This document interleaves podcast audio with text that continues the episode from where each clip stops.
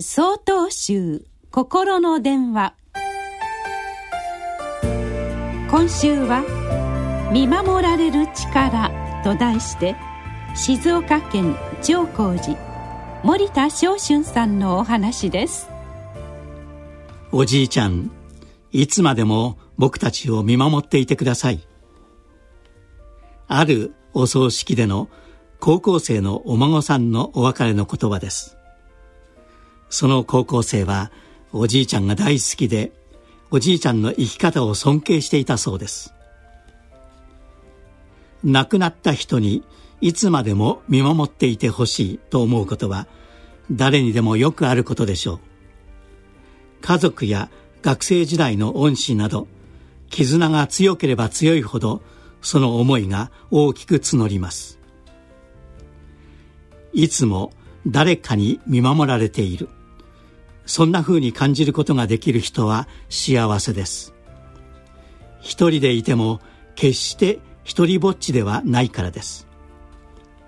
また自分が悪いことをしそうになった時見守っていてくれる人の顔を思い出し踏みとどまった経験のある方もいるのではないでしょうか。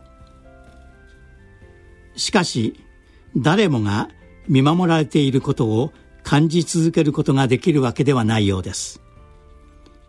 いつも見守られている感じがしているという人の話を聞いてみると共通点があります。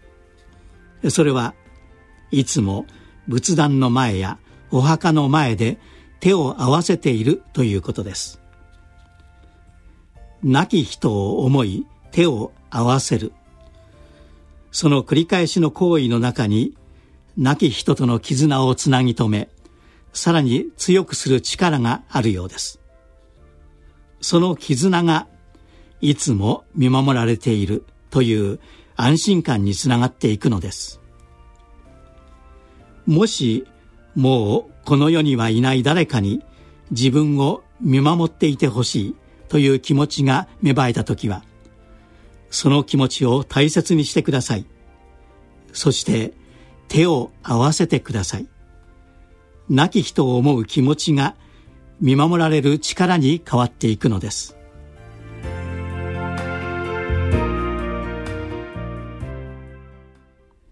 なお5月3日よりお話が変わります。